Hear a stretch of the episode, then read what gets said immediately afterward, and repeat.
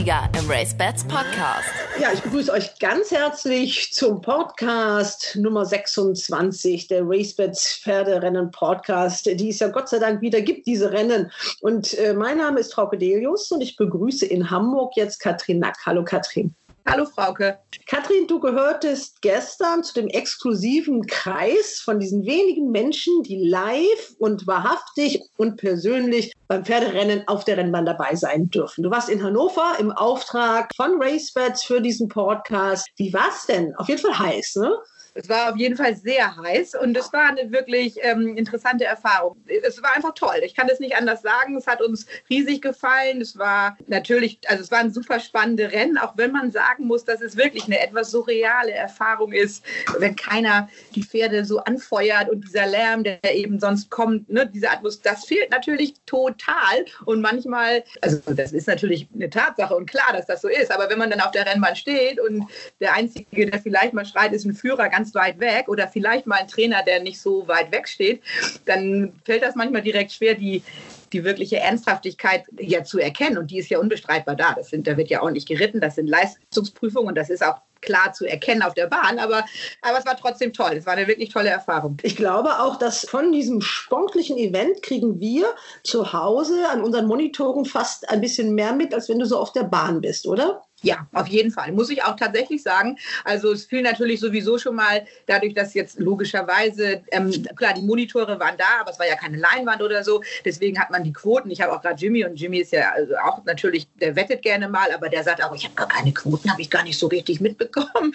Und ähm, das sind und auf der Bahn hat man natürlich den Kommentar vom, vom, von Herrn Wissel gehabt, also von Sven. Und ähm, das ist schon, man hat durch den Livestream, muss ich, also das muss man neidlos anerkennen, da hat man natürlich einen ganz, ganz tollen Einblick Einblick und bekommt vom Renntag mehr mit, ja. Du hattest ja einen ganz konkreten Auftrag und zwar wollten wir uns mit dem Mann beschäftigen und das tun wir natürlich auch, der jetzt ja eigentlich so in aller Munde ist und das machst du, das hast du mir schon vor einigen Monaten vorgeschlagen, dass du da unbedingt von dem mal ein Porträt machen wolltest. Bohumil Nedo Rostek, das ist ja in Hannover wirklich ganz aufsteigender Trainer. Klar, Herr Gröschel ist stimmt noch immer so ein bisschen Platz und Dominik ja sowieso, also dann sagen wir mal, Herr Gröschel ist der Alterspräsident und Herr Moser der Zahlenmäßige, aber Bohumil holt ja stetig auf, hat jetzt so 42, 43 Pferde, hat auch gestern waren es zwei oder drei Sieger? Zwei, drei.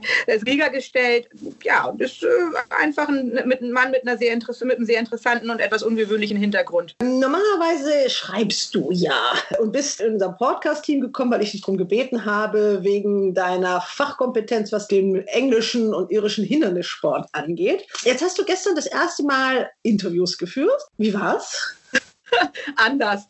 Auf jeden Fall anders. Und man muss schon zugeben, CS war ich auch, man ist doch ein bisschen aufgeregt, aber die Trainer haben mir das alle, alle Trainer, die ich belästigt habe gestern, haben mir das sehr leicht gemacht und haben sich wirklich ähm, unglaublich ähm, nett und kompetent mit mir abgefunden, sozusagen. Du hast auch jede Menge Material mitgebracht und zwar auch so viel, dass wir dieses große Porträt von Bohumil Nidoresek ähm, Quatsch, ich krieg's nicht hin. Also wir werden uns an diesen Namen gewöhnen müssen. Also du hast auch gesagt, bei dir ging das auch nicht gleich so flüssig, ne? Nein, also wie gesagt, er hat ja letztes Jahr für uns trainiert und ich äh, glaube, er hat ach, bestimmt ein halbes Jahr für uns trainiert, bis ich seinen Namen richtig aussprechen konnte. Bohumil Nido Rostek. Genau, den hast du gesprochen. Zwei Siege hatte er. Hören wir doch mal rein, was er so gesagt hat. Der blickt dann natürlich auch gleich ein bisschen voraus auf das, was uns in diesem Podcast besonders beschäftigt, auf Baden-Baden. Die Saison 2020 hat jetzt schon begonnen. Du hast heute in Hannover, wir nähern uns jetzt auch in Hannover dem Ende des Renntages, einige Siege hinzufügen können. Leider hat es heute in den großen Rennen noch nicht so gelangt, aber das sind natürlich die Ziele für dieses Jahr. Und ich denke, wir sollten einmal kurz Baden-Baden anreißen und deine beiden Chancen in der silbernen Peitsche. Ja, genau. Also ich fahre mit Hoffnung nach Baden-Baden. Ich glaube, dass den Zargun äh, die kurze, kürzere Distanz entgegenkommt.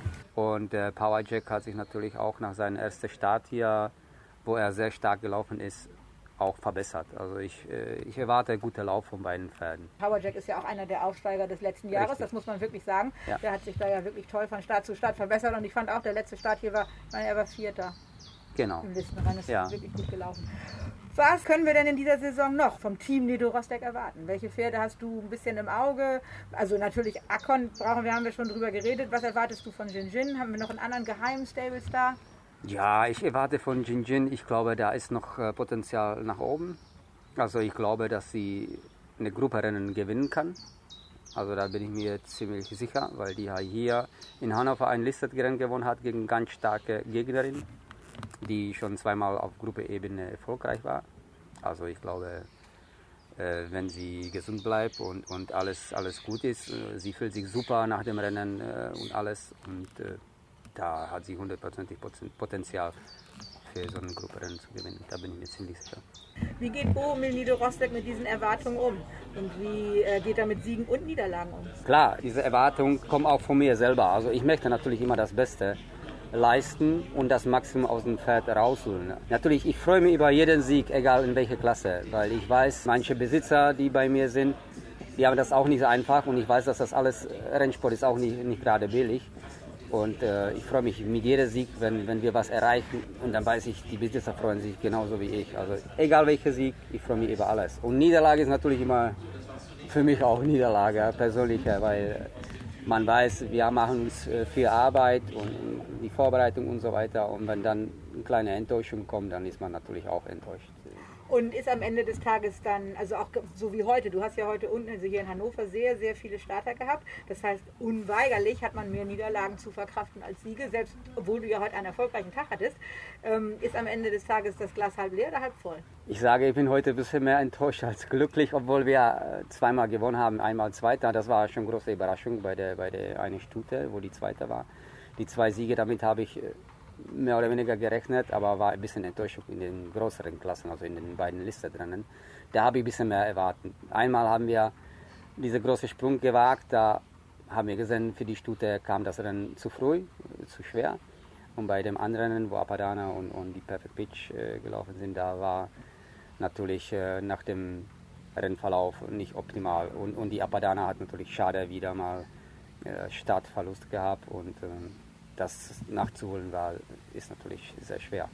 Ja, wie gesagt, das große Porträt, das machen wir dann nächste Woche und das ist wirklich eine interessante Geschichte mit diesem Mann. Ne? Also, was viele gar nicht wissen, die sehen den nur als Trainer. Der hat jetzt mit Jin Jin auch das erste Black-Type-Rennen gewonnen in Hannover beim ersten Renntag. Aber die eigentliche Dramatik in, in seinem Leben war ja dieser schreckliche Unfall in Hamburg. Das war 2013. Also, das war so eine der schwärzesten Stunden, glaube ich, überhaupt des, des Rennsports in neueren Jahren der war wirklich so schwer verletzt, dass man ja wirklich um sein Leben gebangt hat. Und er lag ja auch im Koma. Ne? Mm, Das war schon äh, ein einschneidender Moment in Bohumils Leben. Das hat er natürlich gestern auch nochmal deutlich gesagt. Auch einer, der ihn ja, also nicht am, also am Reiten als solches heute nicht mehr hindert, aber schon noch sein, seine körperliche Fitness heute noch beeinträchtigt.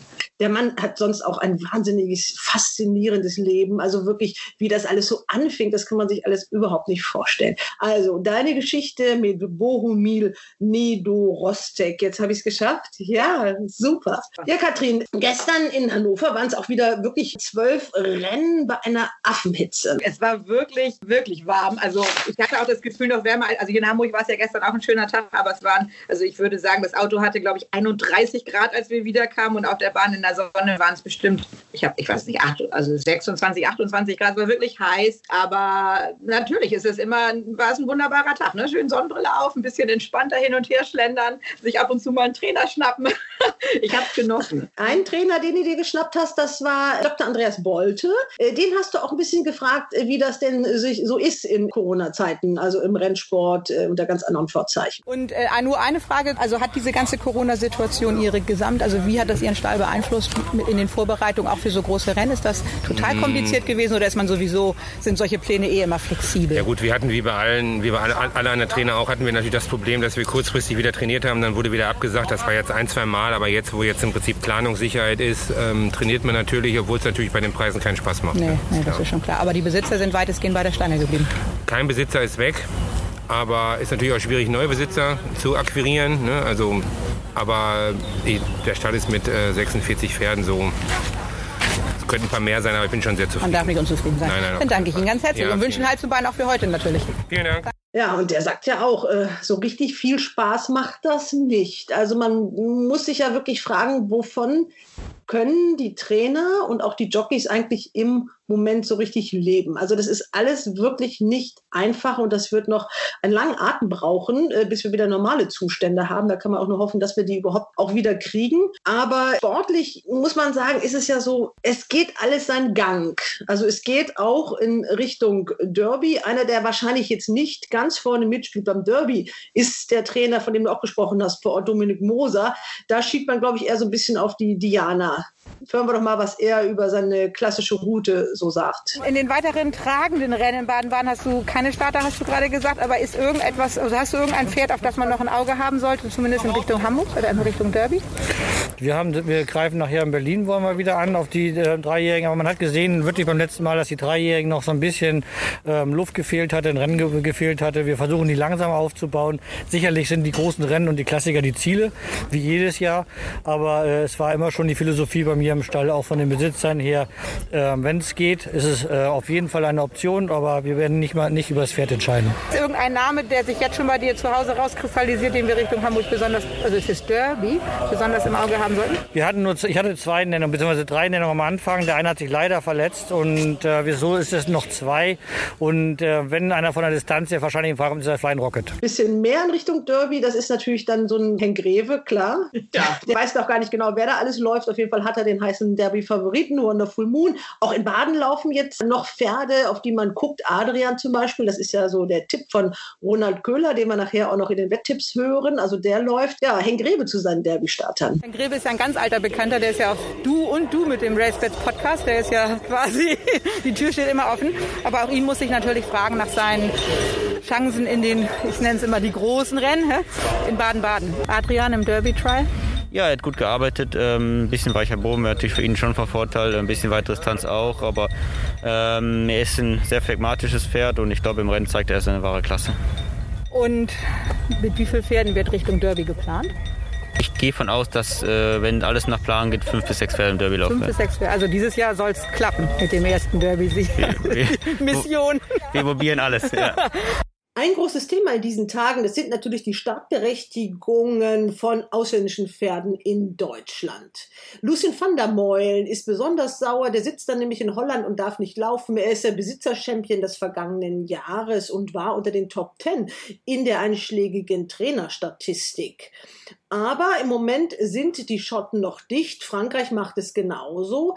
Da hat man ja einige Tage nach Deutschland erst den Rennbetrieb wieder aufnehmen können. Auch da dürfen die deutschen Trainer mit ihren Pferden nicht hinreisen. Das alles ist in der Schwebe und wird heiß diskutiert. Dazu auch noch einmal Henk Rewe. Es sind viele Diskussionen, aber es ist natürlich eine sehr kontroverse Diskussion. Es gibt ein Pro und Contra, gerade von Rennvereinsseite und von äh, Direktorenseite viel äh, Pro, dass die Ausländer kommen können. Äh, natürlich viele Trainer und Besitzer wollen es nicht, aber ähm, ich hoffe, man einigt sich auf eine für alle gute Variante. Hm, Mittelweg vielleicht. Ja. Und ähm, irgendwelche Updates auf, auf, zu einem der Supercracks Richtung, also alles, alles fit und well im Stall und ja, alles, alles im grünen Bereich. Alles im grünen Bereich. Ja. Ja, die werden ja sowieso wiederkommen und dich nochmal belästigen. Ich gehe davon aus. Sage ich vielen, vielen Dank und wünsche auch für heute Hals und Bein. Danke, ciao, ciao. Ja, der Ausblick äh, Baden-Baden, da spielt ja das Wetter und die Bahn eine große Rolle. Da hoffen ganz viele, dass wirklich ja, der Regen, der für Samstag angesagt ist, auch wirklich kommt. Ne? Also heute habe ich gerade eine Nachricht bekommen, dass es jetzt heute schon regnen soll. Ich habe versucht,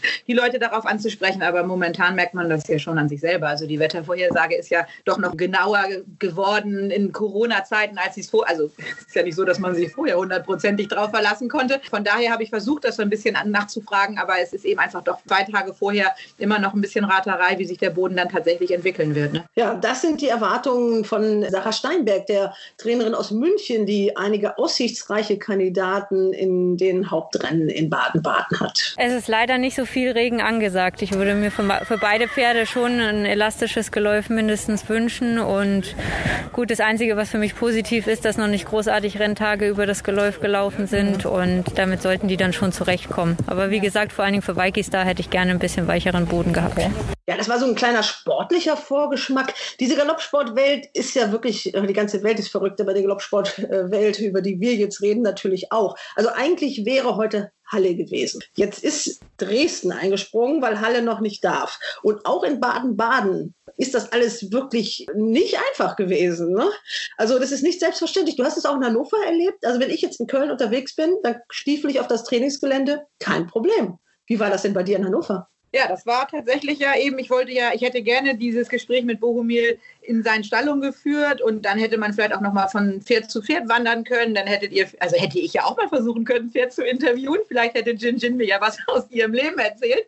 Aber es ist leider tatsächlich so, dass Hannover sich da ähm, strengen Sicherheitsregeln unterworfen hat und äh, den Besuch im Stallbereich komplett verboten hat. Also man hat wohl in dieser Woche zugelassen, dass Besitzer unter ganz strengen Auflagen mal ihre Pferde besuchen dürfen. Das ist eben auch erst seit dieser Woche. Aber jetzt am, am Renntag selber da zu filmen oder irgendwelche Aufnahmen zu machen, war ihm streng untersagt. Wir durften, auf, durften aufs Rennbahngelände, da hatten wir auch, solange wir uns an die Corona-Regeln gehalten hatten, war das alles in Ordnung. Ihr also, wart ja auch wirklich, das, das muss man sagen, also ihr wart ja wirklich akkreditiert. Also dann darf man nicht einfach so hin und zwar auch, damit keiner denkt, so, äh, du hast jetzt deinen Mann damit reingeschummelt. Also der hat fotografiert äh, genau, für, ja. für Turf Times und du warst für den Race Bets äh, Podcast unterwegs und da muss man dann auch wirklich Ausweise vorlegen und so weiter. Obwohl der ein oder andere ist da ja auch rumgesprungen, hast du mir erzählt, wo man sich auch gefragt hat, oh, was macht der denn da? Eigentlich ist er ja wohl eher der Besitzer dieses Pferdes auch oder so. Aber okay, manche sind da so ein bisschen tricky, ne? Genau, ja gut. Also einige. Wir sagen jetzt keine Namen. Genau, da sind einige schlauer als andere, so wie man das auch immer formulieren möchte. Und manche haben natürlich plötzlich systemrelevante Jobs, die es vorher vielleicht, aber nein, es war wirklich, es war natürlich ein ganz, ganz, ganz kleiner Kreis. Da, natürlich sind die Trainer auf der Bahn und natürlich, ne, es, also wir wollen ja jetzt genau, wir nennen keine Namen, aber es, und du hast eben vollkommen recht, wir waren akkreditiert, aber ich meine eben auf der Bahn selber galten zwar Regeln, aber es war natürlich nicht so, dass an jeder Stelle jetzt ein Ordner stand und immer wieder gesagt hat, jetzt, Sie müssen aber drei Meter ab Abstand. Man, aber es hat sich jeder sehr diszipliniert verhalten. Alle haben ihre Masken so gut wie immer aufgehabt. Also natürlich durfte man mal was trinken oder was essen oder musste mal vielleicht eine Minute lang Luft holen. Aber es, das ist wirklich, also hat, man hat in diesen Willen, äh, dass einfach auch Rennen möglich sind, äh, wirklich überall gespürt. Wir sind ja auch froh, dass es diese Rennen gibt, auch in Baden-Baden. Äh, das war, wie gesagt, auch eine heiße Kiste. Und ich habe dazu, und damit erstmal lieben Dank nach Hamburg, Katrin, habe ich dazu in Baden-Baden mit der Geschäftsführerin gesprochen, mit äh, Jutta Hofmeister. Ja, ich freue mich, dass ich jetzt mit Frau Jutta Hofmeister spreche, der Geschäftsführerin von Baden Racing. Hallo, Frau Hofmeister. Hallo. Ja, normalerweise ist das, dieses Frühjahrsmeeting, äh, das Meeting, worauf man sich nach einem langen Winter sehr, sehr freut. Diesmal war alles ein bisschen anders. Seit wann wissen Sie denn, dass dieses Frühjahrsmeeting überhaupt stattfindet? Also die letzte finale Genehmigung, sprich das Papier mit Stempel und Unterschrift des Ministeriums, Jubiläums haben wir tatsächlich heute um 13.15 Uhr erhalten. Heute heißt in diesem Fall Mittwoch, da führen wir das Gespräch. Also das ist ja nicht ganz einfach unter solchen Bedingungen ein Meeting zu planen. Über die Corona-Maßnahmen sprechen wir separat. Ja, in der Tat quälen wir uns ja schon seit fast vier Wochen, also seit 27.04. mit dieser Genehmigung. Am 27.04. genau hatten wir sie eingereicht bei unserer hiesigen Gemeinde hier in Iffezheim.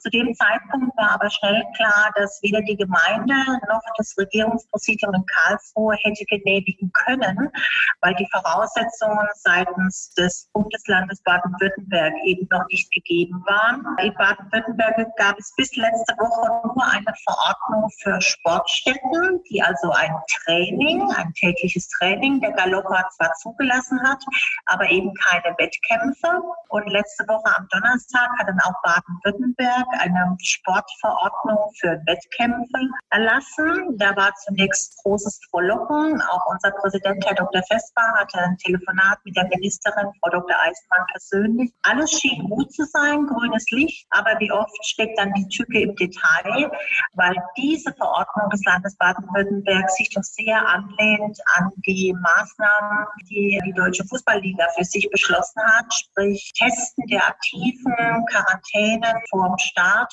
und all das hätten wir mit unseren Jockeys ja gar nicht mehr realisieren können. Und so gingen eben die letzten Tage noch ins Land, eben an vielen Stellen auf der Arbeitsebene in zwei Ministerien, die dafür zuständig waren, Kultus und Soziales, zu überzeugen, dass unser eigenes Hygienekonzept, also das GVR-Hygienekonzept und dann adaptiert auf unsere Rennbahn, letztlich ausreicht, um alle Corona-bedingten Sicherheitsmaßnahmen für unseren Sport auch darstellen zu können. Oh mein, das hört sich ja wirklich äh, nach seiner sehr diffizilen Arbeit an. Ja. Und äh, dabei war, ist noch gar nichts von dem passiert, was ja eigentlich auf einer Rennbahn vor so einem Meeting alles passiert. Das kommt ja noch dazu, wenn auch jetzt unter wirklich veränderten Voraussetzungen. Also Sie müssen jetzt nicht die Sitzplätze äh, putzen, großartig auf diesen großen und vielen Tribünen, die Sie haben, sondern es ist eine überschaubare Zahl von Menschen, die ja auch schon im Training sind. Also die Aktiven, die wissen ja, wie es geht, sind ja äußerst diszipliniert, das hat man gesehen. Also sieben Renntage sind jetzt schon gelaufen. Und dann,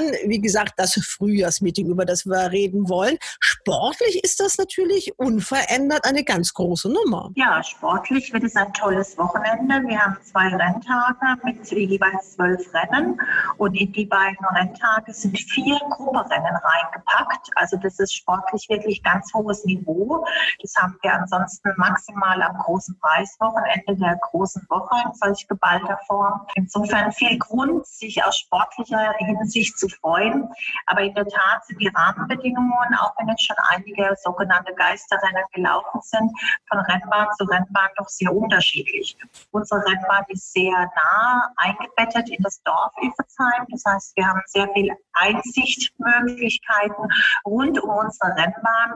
Und da war natürlich auch die lokale Politik ganz besorgt, dass wir vielleicht auf der Rennbahn ich sag mal, mit über Akkreditierungen die Disziplin und die Reduktion der Zuschauer hinbekommen, dass aber vielleicht das halbe Dorf Iffezheim und von den Freigeländen außenrum halt doch zuschaut und dort die Kontrollen natürlich dann weniger intensiv stattfinden können.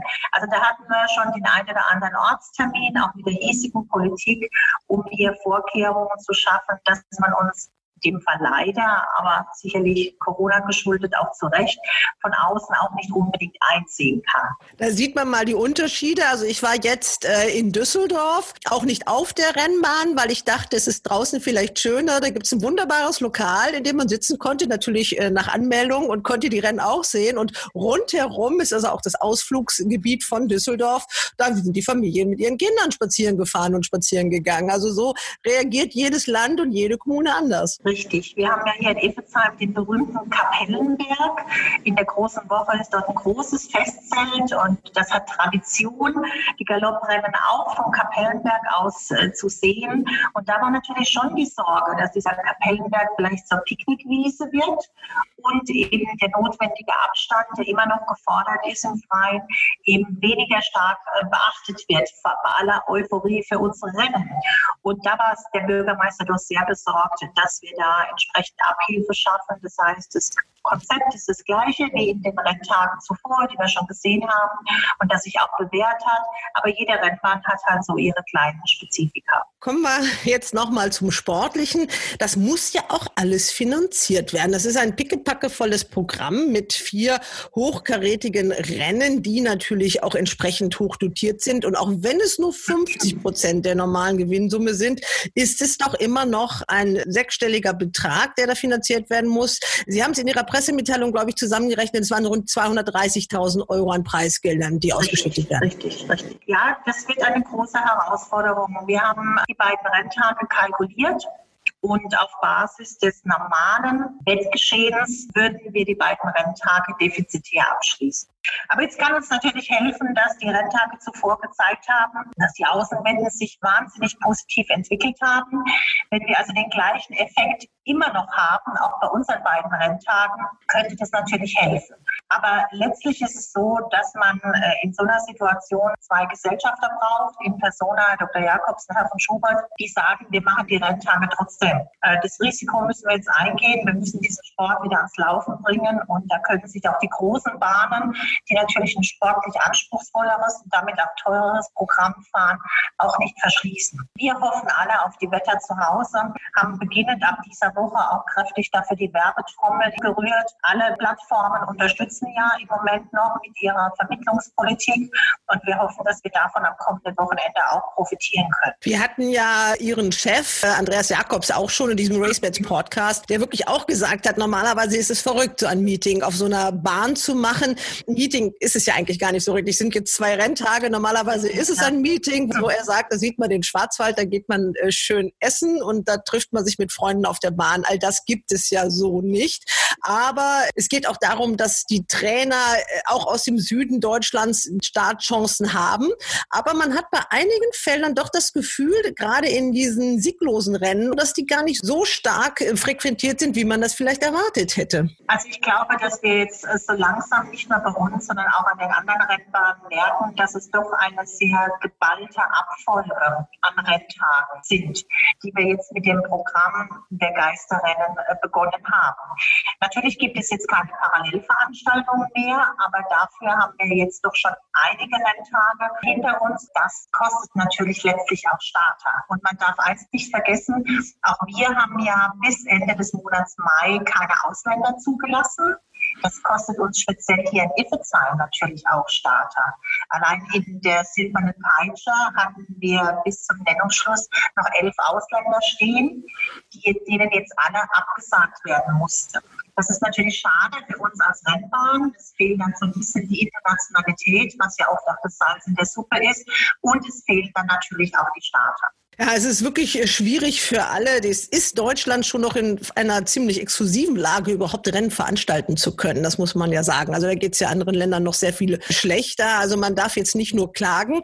Einige Sponsoren sind ja doch auf den Renntiteln drauf. Also das heißt, da gibt es doch welche, die ihnen die Treue halten. Die meisten Sponsoren halten uns schon die Treue, aber nicht jedes Patronat ist auch ein bezahltes Patronat. Es gibt also auch Ehrenpatronate und es gibt natürlich auch von uns das Bemühen, dem Sponsor jetzt noch ein bisschen was anbieten zu können und dann hoffentlich in der großen Woche dafür auch ein Stück weit was verlangen zu dürfen. Ja, auf die große Woche hofft natürlich jeder und dass das alles so läuft wie geplant. Die haben Sie jetzt schon in den September verlegt, in der Hoffnung, dass dann wieder Zuschauer zugelassen werden. Genau, also die große Woche liegt auf jeden Fall im September.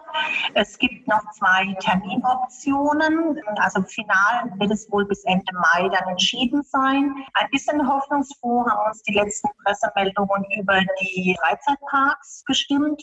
Also hier im Badischen, äh, der Europapark Rust, der darf ab 29. Mai bereits eröffnen mit immerhin 10.000 Besuchern am Tag. Und da müsste es doch eigentlich mit Teufel zugehen, wenn wir in den dann noch verbleibenden drei Monaten bis zur großen Woche es nicht auch schaffen, bei Outdoor-Sportveranstaltungen, und eine solche sind wir ja, auch wieder eine erkleckliche Anzahl an Zuschauern zugelassen zu bekommen. Ja, da heißt es Daumen drücken, so schön diese Übertragungen im Netz auch sind, aber der Live-Besuch auf der Rennbahn ist einfach schöner. Ja, und unsere Rennbahn, speziell hier in Efezheim, die lebt natürlich auch vom Publikum. Wir sind eine Publikumsbahn. Man braucht hier die Atmosphäre. Das Gelände ist so groß. Wenn hier wenig Menschen sind, ist es einfach nur traurig. Okay, trotzdem, ich wünsche Ihnen zwei erfolgreiche Renntage, Frau Hofmeister, und halten Sie die Ohren steif. Dankeschön. Hals und Bein. Ja, Ihnen auch. Tschüss. Tschüss. Die Wetttipps im Race Bats Podcast. Ja, wir kommen jetzt zu den Wetttipps. Baden-Baden steht vor der Tür unter ganz anderen Voraussetzungen. Das haben wir gerade ja auch von Jutta Hofmeister, der Geschäftsführerin, gehört. Selbst auf dem Kapellenberg darf keiner zuschauen. Ich begrüße jetzt in München Ronald Köhler. Hallo, Ronald. Hallo. Und in Quierschied ist der Christian Jungfleisch da. Hallo, Christian. Ja. Hallo. Ganz kurz nur eure Wettbilanz am vergangenen Wochenende. Wie ist die ausgefallen? Ach, ich war eigentlich ganz zufrieden, muss ich sagen. Ida Alata hätte es ja fast geschafft, wenn man auf 3000 Meter so knapp verliert. Aber Quote von 10 wäre eine schöne Sache gewesen. Aber ich bin trotzdem zufrieden mit ihrem Laufen. Beim nächsten Mal wird es natürlich diese tolle Quote nicht geben. Im Schwarzgoldrennen wurde ich von der Siegerin etwas überrascht, muss ich ehrlich zugeben. Ich habe eine Alternative zur Winterkönigin Ocean Fantasy gesucht. Die war ja auch nur Vierte, das war ja auch in dem Sinne richtig. Nur auf die Siegerin bin ich nicht ganz gekommen. Aber ich bin im Großen und Ganzen bin ich sehr zufrieden. Ja, bei mir war es so durchwachsen. Also mein Fokus auf die Frauen war ja im Prinzip gar nicht so schlecht. Die richtigen Reiterinnen hatte ich schon ausgesucht, nur mit den richtigen Pferden hat es noch ein bisschen gehapert. Denn sowohl Lilly Marie Engels als auch Anna van den Trost als auch Maike Riel haben wieder ein Rennen gewonnen und teilweise zu sehr lohnenden Odds. Aber an der Auswahl der Pferde muss ich noch ein bisschen arbeiten. Das können wir ja heute besser machen. Ganz wichtig finde ich auch mal, dass ähm, so sehr man sich über die Erfolge von Henk Rewe und Andra Starke, diesem Traumduo ja freut, dass ja endlich mal ein anderer Trainer, nämlich der Andreas Suberic, ein Grupperennen gewonnen hat. Ja, ja, die Abwechslung kommt schon. ja, es war ja gestern in Hannover auch so, dass das Duo äh, Starke Greve nur eins der Black Type Rennen gewinnen konnte. Und dann hat äh, Satomi auch Markus Klug mal wieder ein bisschen ins Gespräch gebracht im zweiten Listenrennen des Tages gestern. Gut, wir kommen nach Baden-Baden. Volle Karte, schwierige äußere Voraussetzungen, aber sportlich, also wirklich, denke ich mir, ein tolles Programm. Ja, das äh, finde ich auch. Also äh, sind schon einige ganz tolle Rennen dabei und auch tolle Wettrennen. Also wenn ich mir die Silberne Peitsche gleich mal anschaue am ersten Samstag, ja, das ist schon ein interessantes Rennen, sowohl aus sportlicher Sicht als auch für den Wetter. Gibt ja zwei logische Favoriten in diesem Rennen, Namos und Majestic Cold nach dem Listenrennen über 1300 Meter in Hannover. Sind das die Pferde, die am Wettmarkt im Moment ja wirklich rausschauen, bei Racebets mit 2,6 und 2,8? Das ist natürlich schon ein Wort, aber ich bin nicht so ganz sicher, ob es so einfach ist und ob es nicht doch in diesem Rennen vielleicht Alternativen gibt. Ja, das Rennen ist sehr interessant und vor allen Dingen hat man über Hannover vor, am 7.5. sind acht Pferde gelaufen, die jetzt hier wieder aufeinandertreffen. Das kann man eigentlich ganz gut vergleichen. Die zwei Favoriten hat Ronald schon vorgestellt. Das sind auch die logischen Favoriten nach dem letzten Laufen. Aber natürlich kann man hier Alternativen suchen. Sag noch mal kurz die Namen. Namos und Majestic Cold, das sind die klaren Favoriten dieses Rennens ist nach Vorleistung äh, ganz klar. Zu Namos. Äh, Katrin Nack war ja gestern in Hannover die rasende Reporterin und die hat genau zu diesem Namos den Trainer gefragt, Dominik Moser. Hören wir uns doch das mal an, was er sagt. Ich schätze die Chancen eigentlich ganz gut ein. Das ist jetzt das, letzte, das erste Rennen, was er hier hatte. Das haben wir, wie alle haben wir gesehen, dass er auch eher noch ein Rennen gebraucht hat und er kam nachher noch schnell wieder auf und ähm, eigentlich sollte er für Baden-Baden fit sein. Und ich glaube auch, dass die gerade Bahn ihm entgegenkommt. Und ähm, der Boden ist erwartungsgemäß oder ich höre jetzt immer wieder doch auch wohl gut in Baden-Baden, aber bodenunabhängig ist er sowieso. Er mag nicht so weichen Boden, das mag er nicht. Und ähm, jetzt, jetzt im, vom, in der, im Alter her mag er den abgetrockneten Boden lieber. Und ähm, nein, eigentlich sollte er keine Probleme mit dem Boden haben. Ja, Christian, äh, Dominik Moser ist optimistisch. Ja, das kann ich sehr gut nachvollziehen. Man hat auch gestern in Hannover deutlich gesehen, wie die Stallform angezogen hat, wie die Pferde sich vom ersten zum zweiten Start verbessert haben. Das war schon sehr, sehr auffällig. Namos ist am 7.5. schon sehr stark gelaufen, war nur knapp hinten dran, war am Anfang weit hinterm Feld, hat noch sehr, sehr viel Boden in der Schlussphase gut gemacht. Der steht heute zwei Kilo besser im Rennen als damals. Ich bin der Meinung, er wird da kaum zu schlagen sein. Er ist der Titelverteidiger in dieser Prüfung alle Zeichen stehen eigentlich auf grün. Ja, das ist schon richtig. Für den äh, Namos spricht sehr viel und auch gegenüber Majestic Cold würde ich fast eine Formumkehr diesmal vermuten. Dazu kommt auch, dass Majestic Cold ja noch nie über einen so kurzen Weg gelaufen ist, über die 1200 Meter gerade Bahn, soweit ich mich erinnere. Also da würde ich auch Namos schon sehr weit vorne sehen und die Wahrscheinlichkeit, dass er dieses Rennen gewinnt, ist natürlich hoch. Aber 2,6 ist natürlich im Moment auch nicht so die Masse. Und äh, mir ist aufgefallen, dass in letzter Zeit die heißen Favoriten am Toto, habe ich zumindest das Gefühl, fast ultra heiß werden. Das heißt, da kommt so viel Geld auf die Favoriten. Möglicherweise hängt das ja auch ein bisschen mit dieser Wetten-Das-Aktion zusammen, wo viel Siegumsatz generiert wird und wo natürlich die Mitspieler, die 50 Euro, die sie in jedem Rennen ja einsetzen müssen, auch irgendwie verteidigen müssen. Und da ist es vielleicht schon ein bisschen naheliegend, auch auf Favoriten zu setzen, in der Hoffnung, dass man da auch wieder Geld rauskriegt. Also die Favoriten, Eventualquoten sind momentan doch verhältnismäßig niedrig, kommt mir so vor. Ja, da muss ich dir vollkommen recht geben. Das ist mir auch in Handicaps schon aufgefallen. Das sind laufen 16 Pferde und da steht der Favorit 2,8 und so. Das ist zu extrem in einem Ausgleich. Auch hier in der silbernen Peitsche, da laufen 13 Pferde. Der Favorit ist hier mit 2,6. Wenn man Pech hat, geht der noch viel mehr runter, weil, wie du sagst, sehr, sehr viel Geld im Moment auf diese Favoriten kommt. Und da muss man Alternativen suchen, weil die Quoten einfach nicht stimmen. Das bin ich ganz ehrlich. Es fällt mir nur hier schwer, einen anderen Siegaspiranten zu sehen, den ich gerne wetten würde. Ich sehe Pferde, die in die Platzierung laufen können, wie zum Beispiel die Nummer eins Big Boots, die ich in Hannover schon deutlich stärker eingeschätzt hätte. So, Waldemar Hicks, die Form ist meines Erachtens auch ein bisschen angezogen in den letzten Tagen. Am ersten Starts der Pferde waren oft nicht so gut.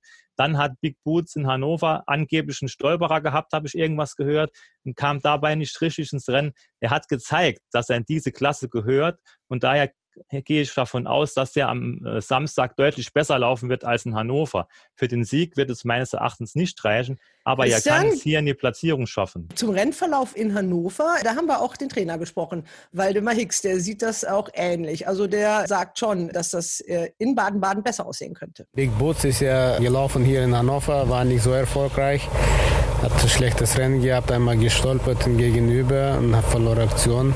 Ich erwarte ein bisschen besseres Laufen in Baden-Baden von denen. Boden passt eigentlich, wenn das nicht regnet richtig, äh, eigentlich fährt es gut drauf.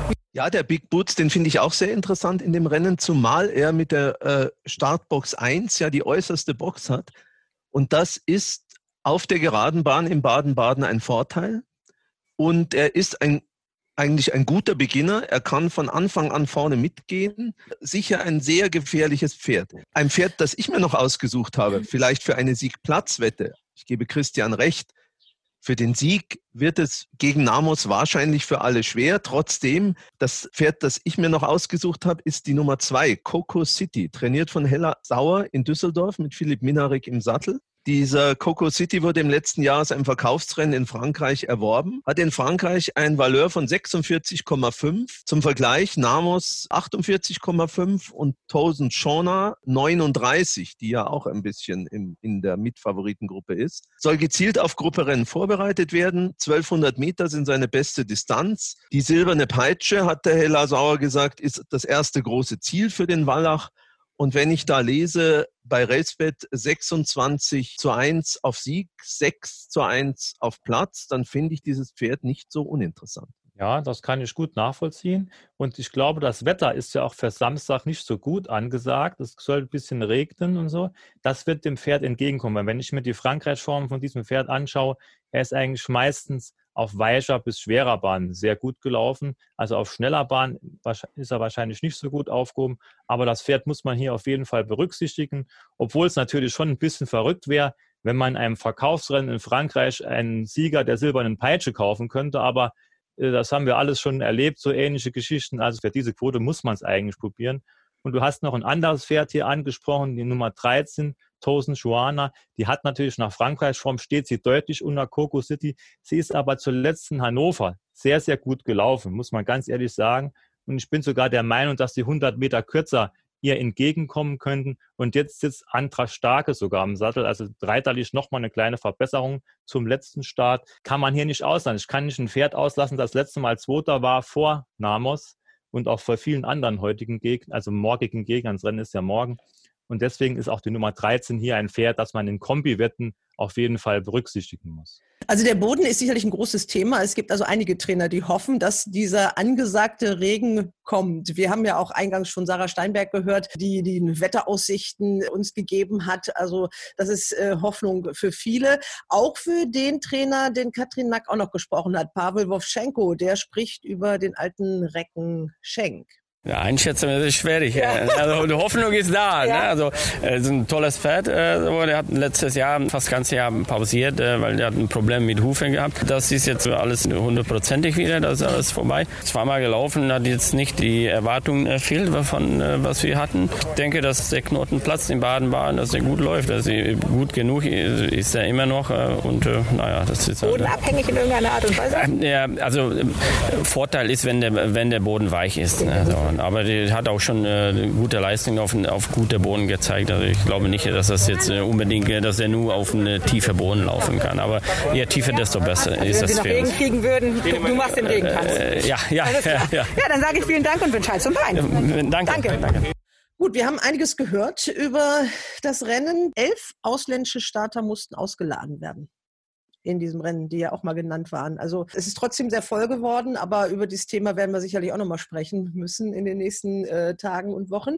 Wenn das denn so bleibt, äh, dass keine ausländischen Pferde hier laufen dürfen. Ich muss noch einen, einen Außenseiter äh, ins Gespräch werfen und das ist die Nummer 8 Sargun aus dem Formstall von Bohumir Nederostek. Er war zuletzt in Hannover zwar nur Sechster, Aber er war in der Goldenen Peitsche im letzten Jahr in Baden-Baden nur zweimal Hals hinter Big Boots und Namos.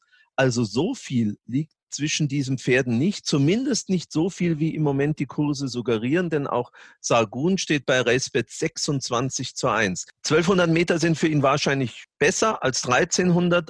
Auf der anderen Seite, auf den letzten 100 Metern geht ihm schon immer gerne ein bisschen die Luft aus, das ist richtig.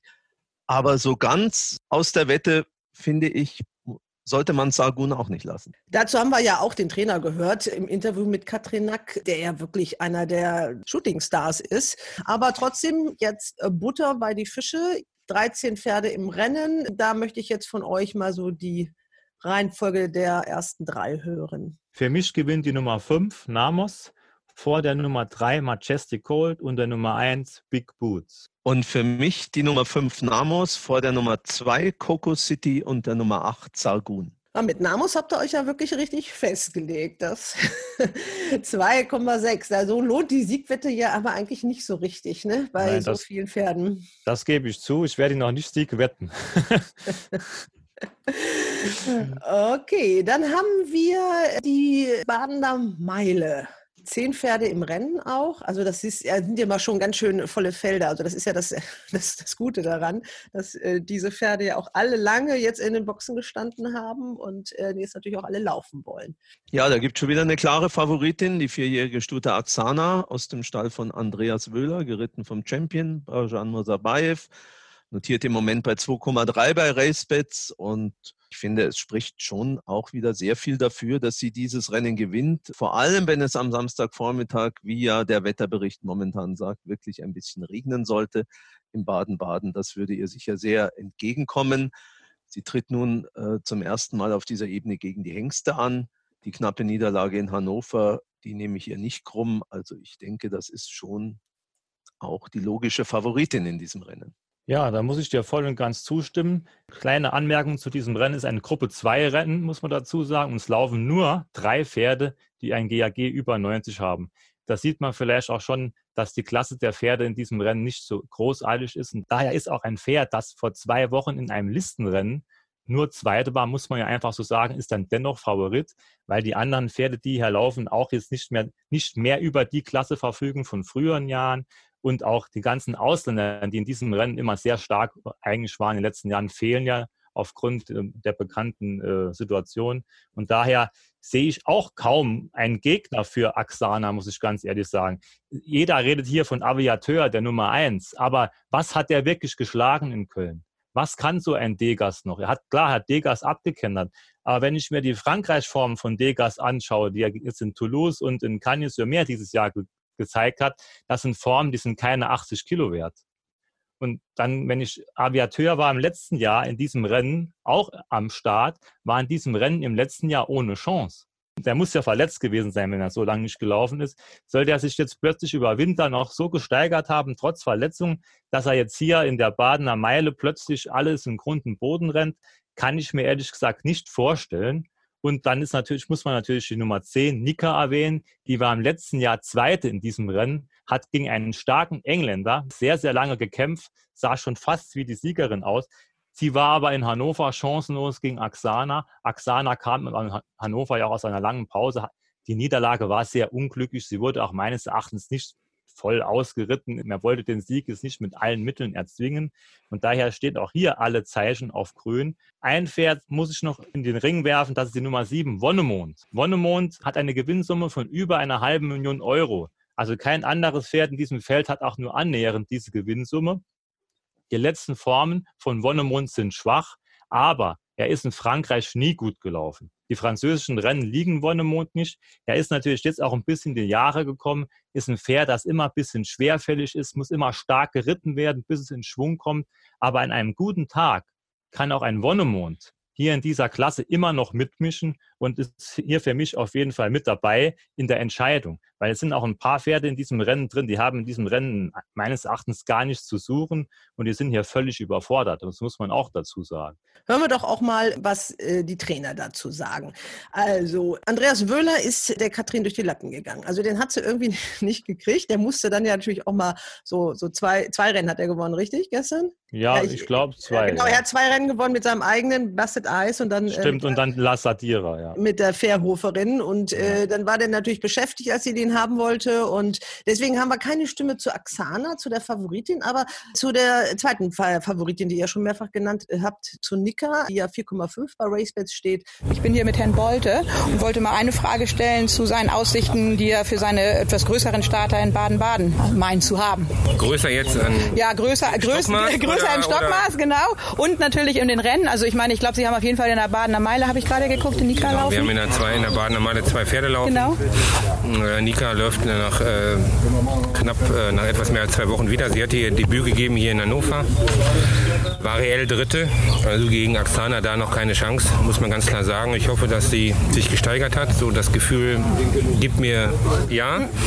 Und Los Companos ist vor zwei Wochen gelaufen, hat ein sehr ungünstiges Rennen. Das müsste er re revidieren können. Die Aufgabe ist natürlich jetzt ungleich schwerer. Wir haben keine andere Wahl und ähm, das ist jetzt so unser Vorhaben. Henk Greve lief dann natürlich äh, auch rum und wenn der da ist, dann fragt man ihn auch. Der hat ja in allen großen Rennen auch seine Starter und das sagt er zu äh, Degas. Also die Stuten, die sieht er gar nicht so stark. Da haben wir Degas laufen. Ähm, ja, der lief Erststart für uns ganz gut. Ich glaube, hat noch ein bisschen verbessert. Und ja, Laviateur ist schon, Aviateur heißt nicht Laviateur, Aviateur heißt er. Ist schon ein starker Gegner. Äh, vor den Stuten habe ich gar nicht ganz so viel Angst. Axana und Nika. Also ich denke schon, dass Aviateur das zu schlagende Pferd ist. Und wenn wir dahinter sind, sind wir glücklich.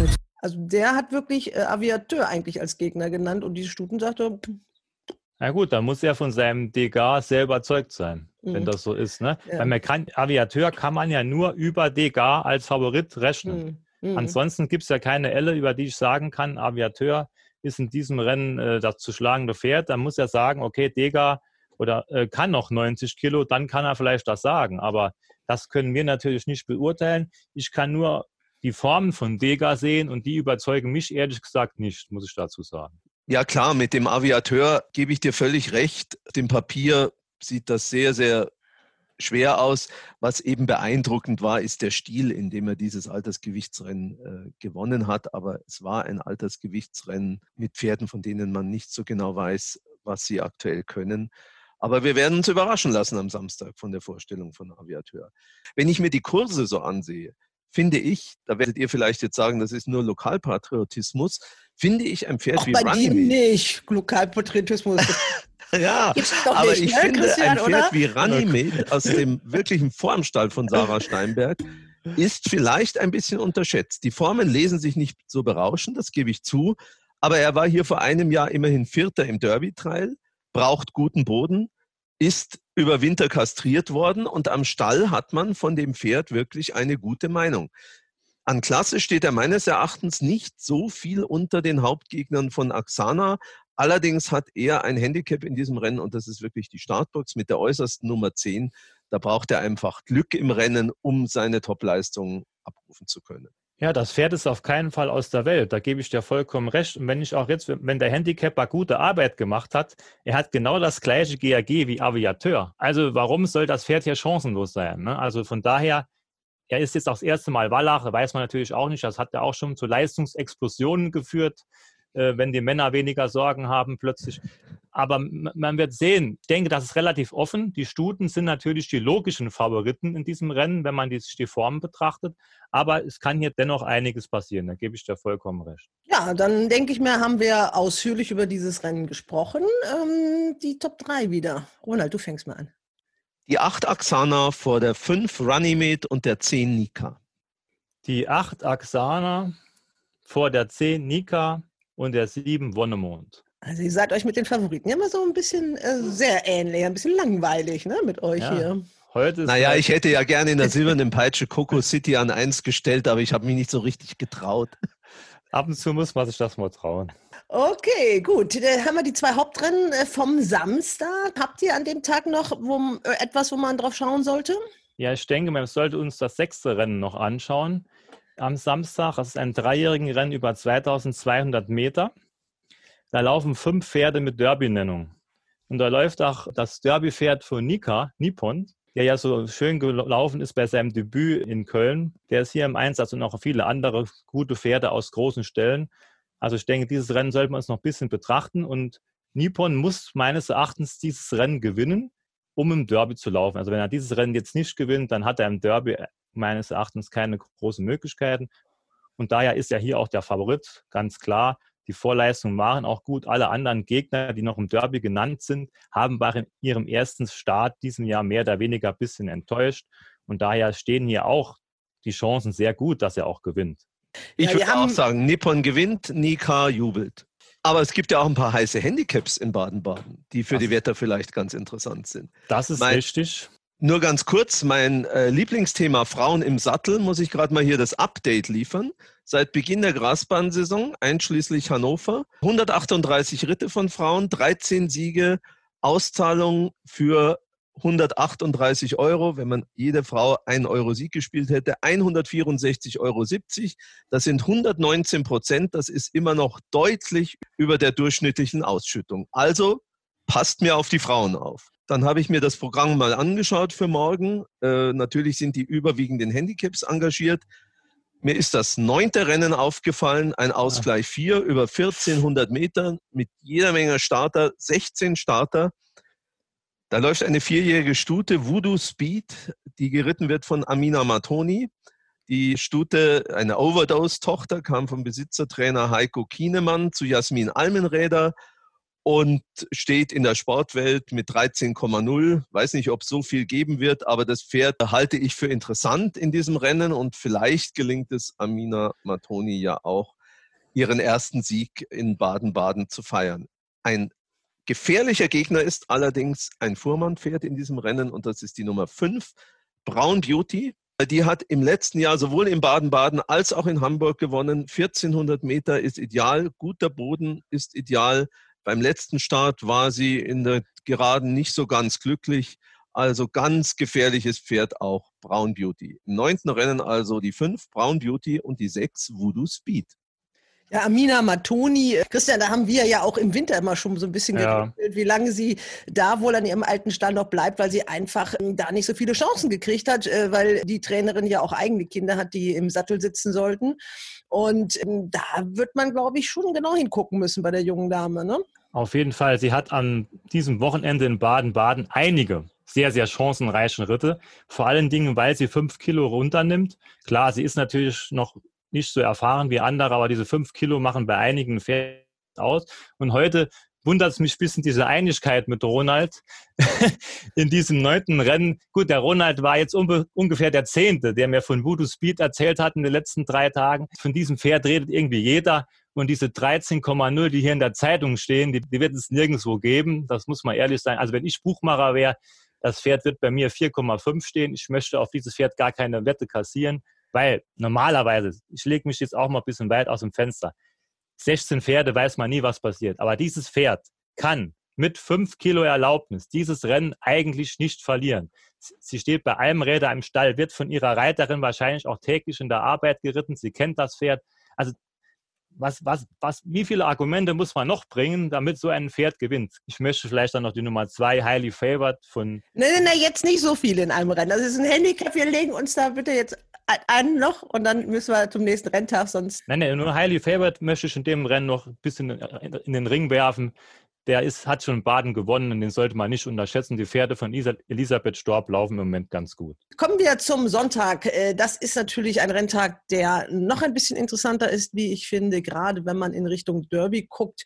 Und da gibt es dann ein Rennen, das auch einen wunderschönen Namen hat. Wenn wir vom RaceBets Podcast sprechen, dann ist das der RaceBets Derby Trial Frühjahrspreis. Also das ist ein Rennen, da guckt man ganz genau hin, wenn es um das blaue Band dann äh, in Hamburg geht. Und da läuft dann auch ein Pferd, über das wir schon mal gesprochen haben, in den Farben des Geschütz Auenquelle, das das Derby ja auch noch nie gewonnen hat.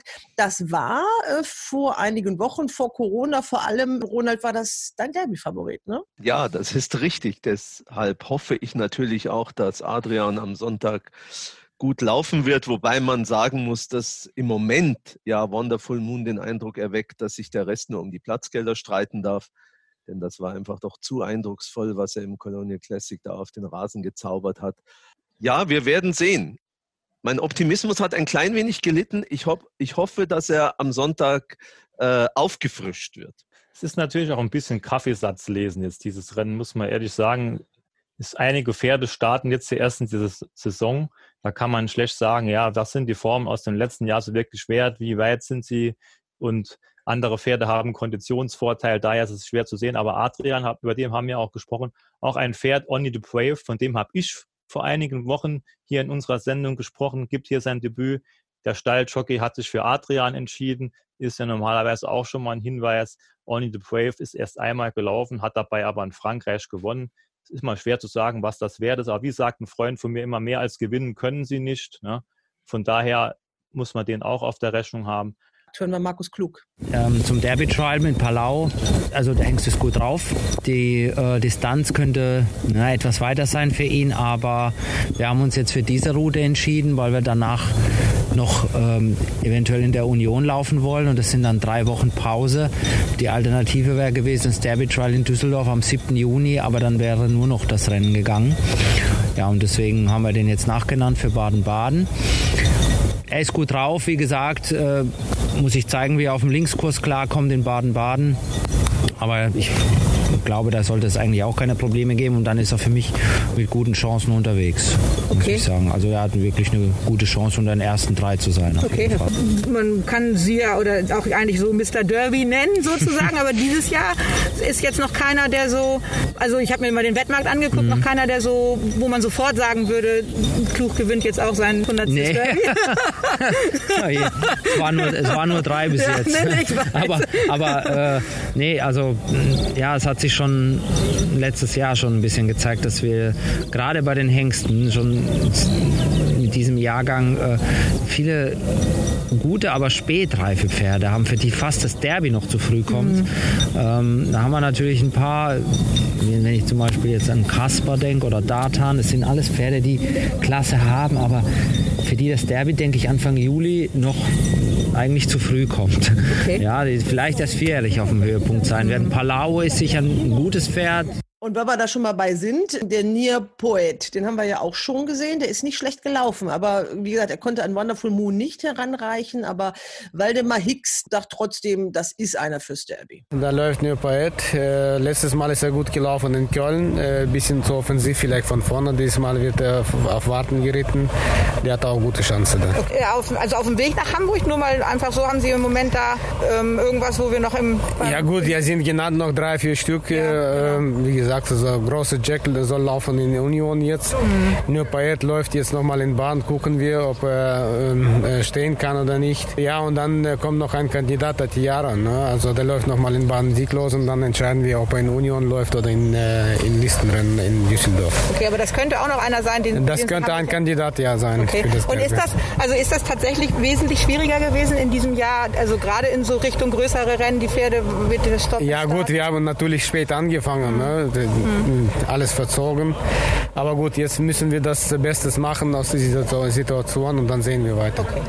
Also Palau ist der Favorit in diesem Rennen an den Langzeitmärkten mit bei Racebets mit 3,25 auch aufgrund der, des Konditionsvorteils natürlich. Er ist auch gut gelaufen, muss ich sagen. Er hat mir in Köln sehr gut gefallen, hat in der Endphase schön Boden, gut gemacht, ist außen schön aufgezogen. Klar, Wonderful Moon war eine andere Klasse, brauchen wir nicht drüber zu sprechen. Aber Markus Klug sagt ja auch, das ist sein bestes Pferd auf, im Hinblick auf das Derby.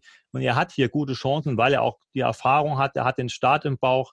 Und Neopoet, muss ich ganz ehrlich sagen, mir fehlt bei diesem Pferd so ein bisschen der Durchbruch. Der läuft immer gut, aber hat irgendwie nie eine große Chance für mehr nach vorne. Also er ist von den vorderen Pferden dann doch immer noch respektvoll geschlagen.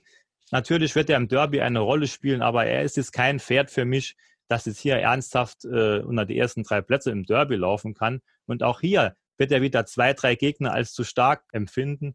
Und daher denke ich, er läuft hier um die Plätze mit, aber nicht um den Sieg. Ganz interessant vielleicht noch Palm Springs.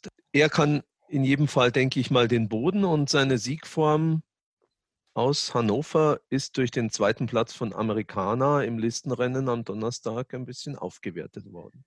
Das ist richtig. Das ist das vierte Pferd, von dem wir hier eigentlich sprechen müssen. Das ist vollkommen richtig. Amerikaner hat er geschlagen, sehr leicht bei seinem Sieg in Hannover. Amerikaner war natürlich in Hannover jetzt gestern als Zweiter auch sehr, sehr weit hinter der Grevestute. Dieses Rennen kann man schlecht in Relation setzen. Da waren viele sieglose Stuten drin. Was ist diese Form wirklich wert? aber Palm Springs hat sehr schön gewonnen. In diesem Rennen lief auch Kaspar. Vielleicht kann man ein bisschen sehen, wie läuft der Kaspar am Samstag in dem sieglosen Rennen, kann man auch ein bisschen Rückschlüsse auf Palm Springs ziehen. Und, aber das Pferd ist hier auch mit guten Chancen unterwegs, da bin ich auch davon überzeugt.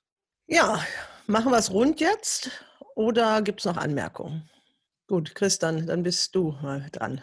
Okay, also ich muss wieder mit dem Favorit gehen. Es ist vielleicht ein bisschen langweilig heute, aber Palau, die Nummer 5, gewinnt für mich. Dann nenne ich die Nummer 1 Adrian.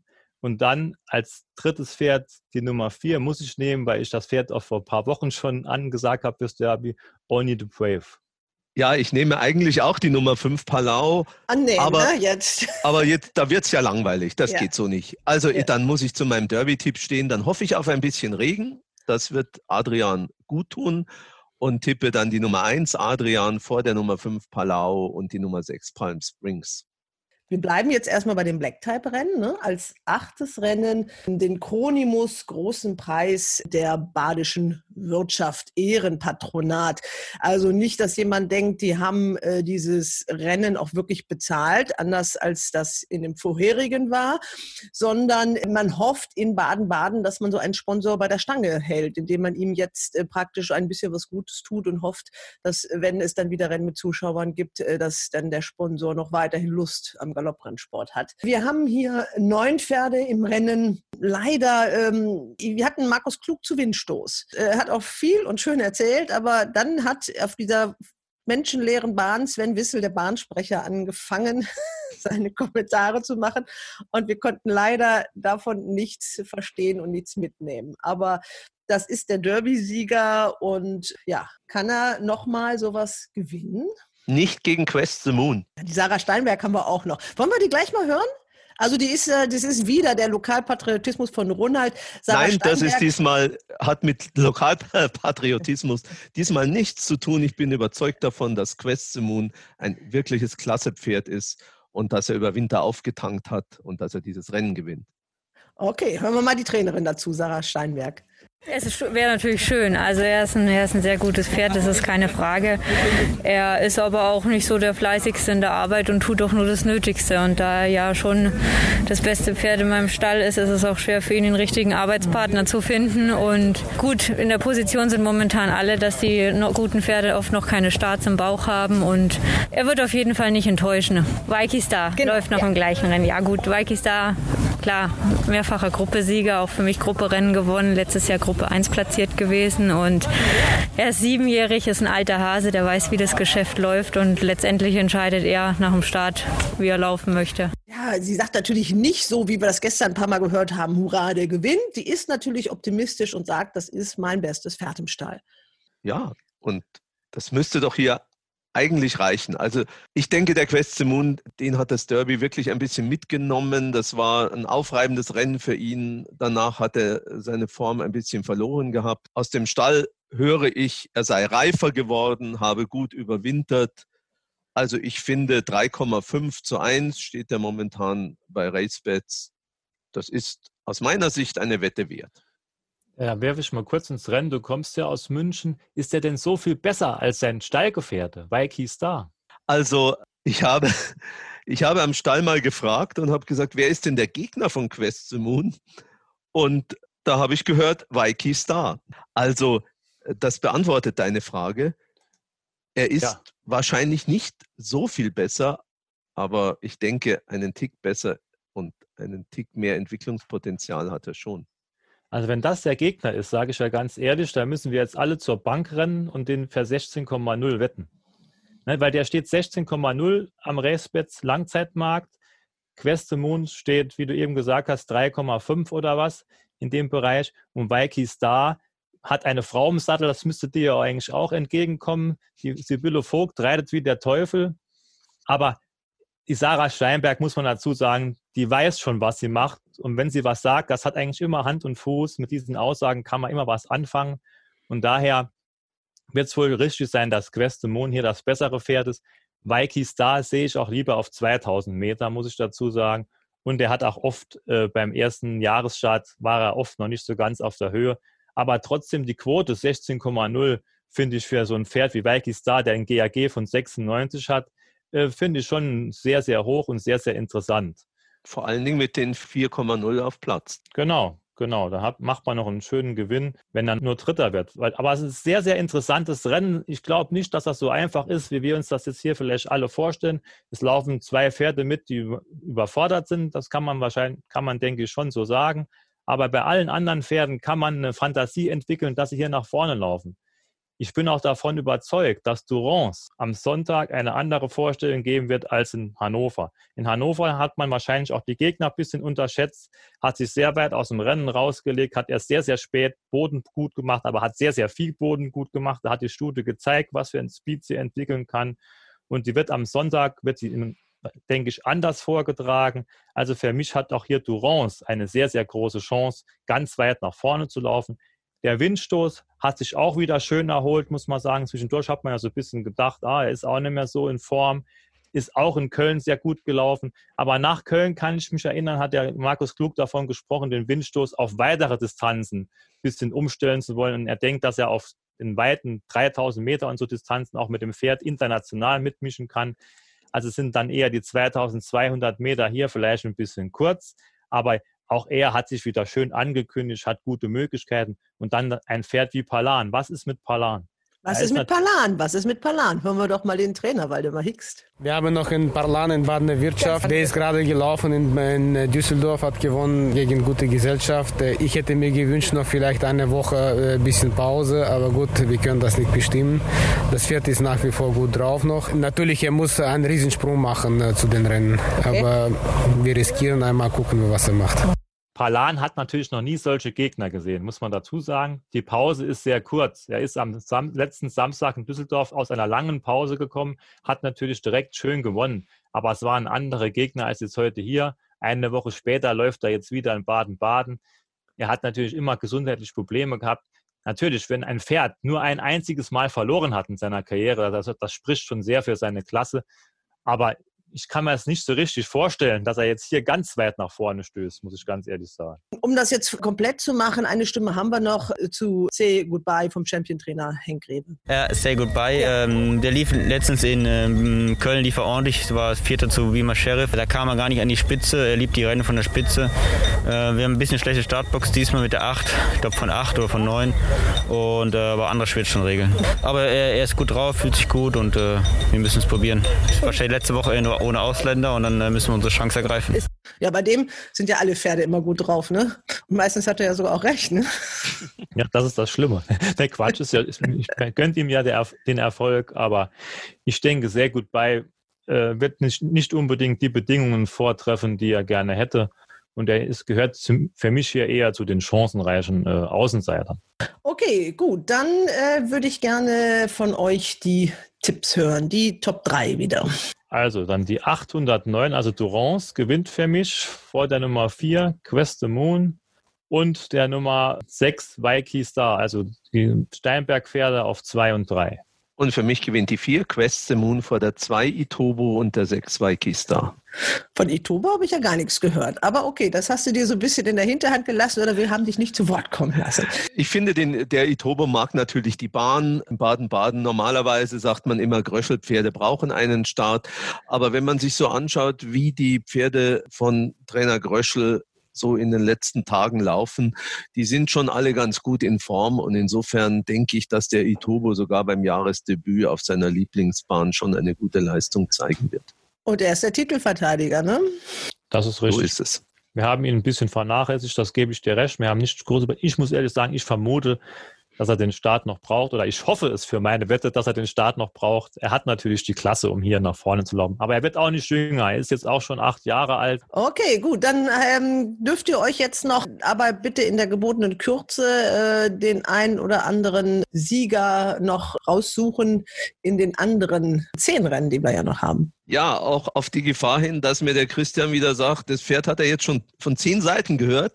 Ich nehme im neunten Rennen die Nummer sieben High Seas mit Amina Matoni. Nochmal Amina Matoni. High Seas hat, äh, wie wir alle wissen, jetzt drei Rennen auf Sand gewonnen, steht auf Gras noch sehr günstig, fast zehn Kilo unter der Sandbahnmarke. Das muss nicht viel sagen. Solche Pferde gibt es öfter, die dann auf Sand dann trotzdem nicht gewinnen. Sie hat in Baden-Baden bei bei zwei Starts bislang noch nichts bewirkt, diese High Seas. Aber sie hat auf Gras mit einer ganz ähnlichen Marke im letzten Jahr immerhin ein Superhandicap in Bad Harzburg gewonnen. Und das empfiehlt sie hier für eine Wette in einem heißen Handicap. Steht mit 10 zu 1 in der Sportwelt. Das ist ja auch das Pferd im Familienbesitz der Familie Matoni und äh, mit der hat die Amina ja auch ihre Siege wesentlich errungen. Ne? Also die kennt, da kennst du also von dem Pferd äh, alles, ne? weiß alles. Christian, und hast du noch irgendwo so einen Trüffel gefunden in, in dieser Zwölferkarte? Ja, ich habe was ganz Verrücktes gefunden. Das kann jetzt, also das ist im letzten Rennen, also wer vielleicht im letzten Rennen die Taschen leer hat, hat noch eine letzte Chance. Ich muss nur zugeben, das sage ich gleich vorneweg. Das ist ein Tipp. Manche würden sagen, der hat sie nicht mehr all oder der spinnt. Und ich muss auch ehrlich sagen, wenn das, wenn das Pferd nachher letzter ist, dann kann das auch gut sein. Also das Pferd wird, entweder wird dieses Pferd gewinnen oder das Pferd wird chancenlos im geschlagenen Feld landen. Das klingt ja spannend. Das ist die Nummer 13, Donna Dream. Das ist ein Pferd, das man eigentlich von der Hindernisbahn kennt. Es hat in Hindernisrennen schon sehr, sehr gute Leistungen gezeigt ist mittlerweile auch neun Jahre alt, muss man dazu sagen. Das war letztes Jahr bei seinem Besitzer im Training. Ist bei dem ja nicht mit großem Erfolg auf der Flachen rumgelaufen, muss man dazu sagen, hat aber deswegen auch nur ein GAG von 44. Ist jetzt wieder zurückgekehrt bei Miro Rolek in den Stall. Der Champion wurde verpflichtet. Man nimmt sogar ein Kilo mehr Gewicht in Kauf, muss man dazu sagen. So, das habe ich mir mal angeschaut. Dieses Pferd hat 2016, ist natürlich schon vier Jahre her, mit einem Valeur von 27 in Frankreich noch in die Platzierung geschafft. Ein Valeur von 27 ist mehr wert als 60 Kilo. 2014 hat dieses Pferd noch ein Valeur von über 34, das ist über 70 Kilo wert. So, wenn das Pferd noch drei Beine hat, der Rolex bisschen trainieren kann und dem Besitzer eine Freude machen will, dann wird dieses Pferd mit fünf Längen gewinnen. Ansonsten hätte er es besser im Stall gelassen, sage ich ganz ehrlich, ist meine Meinung dazu. Ich glaube, ein Freund hat mir gestern Abend den Kurs geschickt. Ich glaube, in der Sportwelt steht da mit 16,0. Ich hätte gedacht, es gibt ein bisschen weniger, weil vielleicht mehr Leute auf diese verrückte Idee kommen. Man muss natürlich aufbauen, das Pferd wird in Iffelsheim trainiert. Wenn das wirklich so ist, wie ich jetzt hier vermute, wird das halb Iffelsheim wissen. Und da werden das mehrere versuchen. Aber das ist ein Pferd, mit dem werde ich es hier versuchen. Ist ein verrücktes Ding vielleicht, weil das Pferd halt schon neun Jahre alt ist und die ganzen Formen, von denen ich hier rede, sind schon lange her. Aber äh, wenn es nicht geht, dann springt Amina Matoni mit Laveldor in dem gleichen Rennen für uns ein. Letzter Sieg vor 1288 Tagen ist da zu lesen. Und wenn das Pferd wirklich gewinnt, dann wird sich der Besitzer dank dieses angesagten Pferdes bei dir sicherlich auch sehr bedanken dafür, dass du den Kurs dann so ein bisschen beeinflusst hast. Ja, ist gut. Ich weiß nicht, ob es ein Wetter ist, aber wenn es so ist, wird er sich sehr bedanken, genau. aber Gott sei Dank, er wird mich auf der Bahn in den nächsten Wochen ja nirgendwo treffen. Ja, okay. Ähm, haben wir's. Genau. Ja? Und im Herbst dann treffen wir uns alle in Baden-Baden. Zur großen Woche. Zur großen Woche. Also ihr seid optimistisch. Die ist ja verlegt, haben wir von Frau Hofmeister gehört. Die Termine stehen jetzt äh, soweit fest. Aber bis dahin ist es noch ein langer, langer Weg. Also wir müssen durchhalten. Dank der Fernsehsendung kriegen wir ja so die Bilder geliefert. Ich ziehe den Hut vor meinem Kollegen äh, Thorsten Kassel, wie der da rumspringt. Gestern echt ein absolut heißer Renntag in Hannover. Dann ist der heute in Dresden und macht sich dann äh, heute Abend auf dem Weg nach Baden-Baden und äh, moderiert da so sechs Stunden Sendungen. Also das ist keine einfache Nummer. Ne? Nein, das muss man nee. wirklich Respekt zollen. Also es ist Wahnsinn, was der hier abspult. Kilometermäßig mit dem Auto, aber auch kilometermäßig zu Fuß.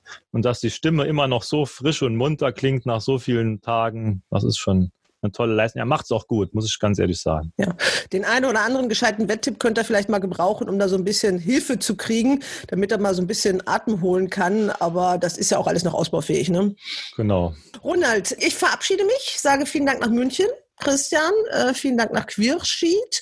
Und nächste Woche machen wir dann äh, das ausführliche Porträt von dem Mann, äh, von dem wir ja anfangs schon was gehört haben, von Bohumil Nedorostek. Wenn man da mal so in Schwung kommt, dann ist der Name ganz einfach. Aber am Anfang stolpert man immer so ein bisschen drüber, ne? Ja, aber wir müssen ihn lernen, weil der Mann ist äh, gut.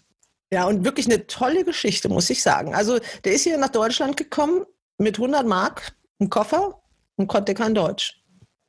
Und das hat er daraus gemacht. Also wirklich eine tolle Geschichte. Freuen wir uns auf nächste Woche. Euch eine schöne Woche und feigen allen Teilnehmern Hals und Bein für Baden-Baden. Tschüss und Hals und Bein. Tschüss. Hals und Bein. Bis zum nächsten Race Bats Podcast.